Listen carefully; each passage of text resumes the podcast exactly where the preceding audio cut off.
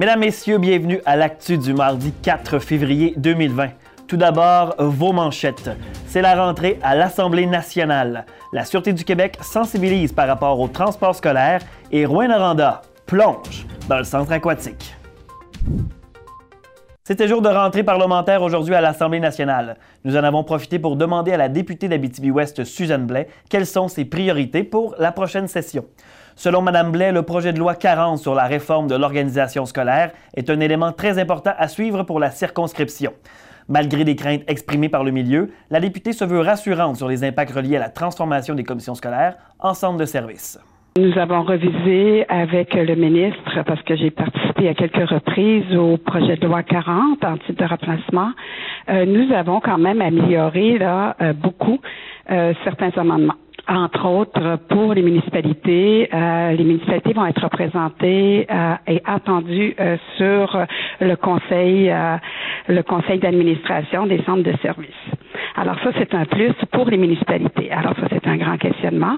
Et puis cette semaine, on continue à travailler très fort le projet de loi 40 avec tous les amendements et tout ça. Pour sa part, le ministre de l'Éducation et de l'Enseignement supérieur, Jean-François Roberge, a été clair en entrevue avec l'Actu les demandes des intervenants ont été entendues. Plusieurs euh, nous ont demandé d'avoir une meilleure, euh, je dirais, représentativité régionale sur les territoires. Parce qu'on ne change pas les territoires de commission scolaire, les territoires de centre de service, pas de fusion. Mais euh, les gens voulaient être certains qu'au conseil d'administration, il y a des gens de, tous les coins du territoire, pas simplement supposons d'une ville-centre. Donc, on a écouté cette recommandation-là. On est avec un amendement justement pour garantir que le territoire sera divisé en cinq sections, cinq districts, et que chacun des cinq parents viendra euh, de ces, euh, de ces régions-là. La députée d'Abitibi-Ouest gardera également un œil sur le projet de loi 37 concernant le regroupement des achats institutionnels. Pour elle, il est important de maintenir les retombées dans notre, dans notre région et de protéger nos PME. Elle assure que le ministre responsable de ce dossier, Christian Dubé, a bien pris en considération ces éléments.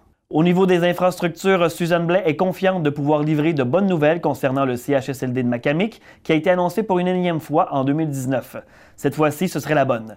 Elle compte également rencontrer les ministères des Transports très bientôt afin de prioriser les investissements sur le réseau routier. Trois pompiers forestiers des bases de Val-d'Or et Metagami de la Société de protection des forêts contre le feu, la SOPFEU, s'envolent pour l'Australie pour un mois.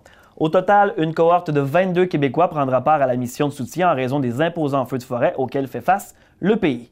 Le groupe est composé d'une section de 20 pompiers forestiers, un représentant d'agence et un spécialiste en gestion des feux de forêt. Le groupe joindra aux équipes coordonnées par le Centre interservice des feux de forêt du Canada. Les équipes s'envoleront de Vancouver jeudi le 6 février prochain. Depuis le 3 décembre dernier, le Canada a déployé en Australie plus de 230 personnes et les nouveaux déploiements enverront une soixantaine de Canadiens pour répondre aux besoins.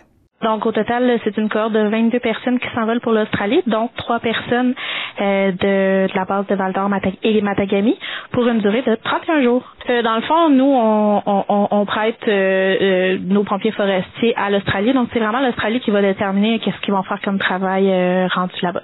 La Sûreté du Québec et les transporteurs scolaires sont actuellement en campagne de sensibilisation en Abitibi-Témiscamingue. D'ici le 14 février, des barrages routiers sous le thème M'as-tu vu seront réalisés aux quatre coins de la région. Ce matin, c'est du côté d'Amos que l'on tentait de rappeler aux automobilistes de redoubler de prudence aux abords d'autobus scolaires. On parle ici de la campagne. Là. En fait, la Sûreté est vraiment euh, partenaire dans cette campagne-là. Donc, on en profite du 3 au 14 là, pour faire euh, quelques opérations de sensibilisation euh, au niveau de la région. Malgré la sensibilisation constante, il y a toujours beaucoup d'imprudence au sein des automobilistes, selon le PDG d'Autobus Plante. Euh, on a beau être gros, on a beau être jaune, on est euh, visible de très loin. Au moment qu'un euh, automobiliste aperçoit un autobus scolaire, c'est comme si c'était une course contre la montre pour soit le dépasser ou ne pas avoir à s'arrêter avant, en arrière de lui. Donc de ce côté-là, il y a beaucoup d'imprudences qui se produisent, là, même si on est très visible. L'Association minière du Canada a publié son rapport annuel Faits et chiffres qui révèle une contribution de 97 milliards de dollars au produit intérieur brut du Canada, soit 5% du PIB. Le rapport Fait et chiffres vise à présenter un portrait des tendances actuelles de l'industrie d'un point de vue économique. Au Canada, c'est 620 000 emplois directs et indirects que l'industrie offre. Le rapport permet aussi d'apprendre que l'industrie minière embauche 16 600 travailleurs autochtones, ce qui en fait l'un des plus grands donneurs d'ouvrages à ces communautés. L'AMC voit également quelques éléments à améliorer. On cite notamment le fait que seulement cinq projets ont été soumis à une évaluation environnementale fédérale en 2019, ce qui est nettement insuffisant pour eux. La valeur des projets a aussi diminué de près de 50% par rapport aux années 2012 à 2014. Le président et chef de la direction de l'AMC, Pierre Gratton, voit une occasion de collaborer avec les décideurs du gouvernement de tous les partis afin de veiller à ce que l'industrie minière se voit donner la priorité. Selon lui, les perspectives d'investissement canadien et la possibilité de rehausser l'attrait du Canada sur le plan des nouveaux investissements miniers sont désormais bien meilleures.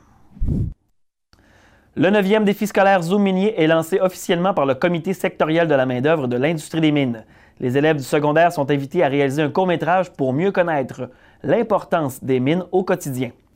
Parmi les thèmes suggérés, les élèves secondaires de partout au Québec pourront choisir parmi ceux-ci la technologie utilisée dans les mines, 80 professions et métiers différents et les minéraux et moyens de transport du 21e siècle. Les élèves peuvent remporter des prix en argent ainsi qu'un voyage à Québec, transport et hébergement inclus. Ce défi permet aux élèves de découvrir l'importance de l'industrie minière et des minéraux dans la vie de tous les jours et d'acquérir une foule de connaissances à ce sujet, a-t-on indiqué dans un communiqué. Le concours est supporté par l'entreprise ArcelorMittal qui remettra le prix coup de cœur ArcelorMittal parmi la quatrième à la dixième position du concours. L'inscription des participants se fait directement en ligne au www.zoomminier.com. Sur ce site web, on trouve également les règlements du défi, les dates importantes, les courts-métrages gagnants des éditions précédentes et tous les renseignements techniques nécessaires à la production des vidéos. La ville de Rouen-Noranda lance une campagne d'appui au projet de centre aquatique. Mon centre aquatique, je le veux, vise à démontrer l'appui des citoyens auprès des gouvernements provinciaux et fédéraux. Un sondage en ligne a été lancé et les gens ont jusqu'au 14 février 2020 pour répondre. Les besoins en infrastructures sportives sont importants et encore plus pour les bassins aquatiques. La situation des bassins aquatiques est de toute évidence l'enjeu le plus important pour la ville de Rouen-Noranda, a déclaré la mairesse Diane Dallaire par voie de communiqué. Le manque de disponibilité et la non-conformité des installations ont un impact direct et négatif sur la pratique sportive récréative. Le projet sera déposé le 21 février prochain auprès du ministère de l'Éducation et de l'Enseignement supérieur. Le projet totalise près de 20 millions de dollars et le financement demandé représente 66% du projet. Au culturel, le cabaret de la dernière chance de Rouen-Noranda présente ce soir la soirée Open Mic sous le thème Pourquoi les révolutions. Humour, slam, poésie, conte et défoulement sont au rendez-vous des 20h et c'est gratuit. De son côté, le Trèfle Noir présente son Mardi de l'humour avec Charles Deschamps et Joe Guérin. Aux dernières nouvelles, les billets étaient disponibles sur lepointdevente.com au coût de 22 La soirée débute à 20h et est animée par Pascal Cameron. Au sport, les gaillards ne peuvent plus se permettre d'erreurs s'ils veulent participer aux séries éliminatoires. Les hockeyeurs ne peuvent se permettre de perdre d'autres matchs pour se rendre aux séries. Ils ont d'ailleurs perdu leurs deux parties cette fin de semaine. Cinq matchs sont toujours à faire en saison régulière. Pour accéder aux séries éliminatoires, ils doivent remporter toutes les rencontres et souhaiter que l'équipe des Janois d'Allemand, qui est actuellement dixième au classement, n'amasse aucun point. En gymnastique, le club Kodiak a fait bonne figure lors de la finale régionale des Jeux du Québec centralisée à Malartic cette fin de semaine, en remportant plus d'une dizaine de médailles dans les différentes disciplines. Et dans la LHJMQ, les Foreurs de Val-d'Or sont en action devant leurs partisans ce soir. Les Olympiques de Gatineau se rendront au centre Air Québec et la partie est à 19h. Le VRR a perdu ses trois derniers matchs sur la route. Alors voilà, c'était votre actu du mardi 4 février 2020. Retrouvez toutes ces nouvelles et plus encore au médiaté.ca. Suivez-nous également sur Instagram, Twitter ainsi que Facebook.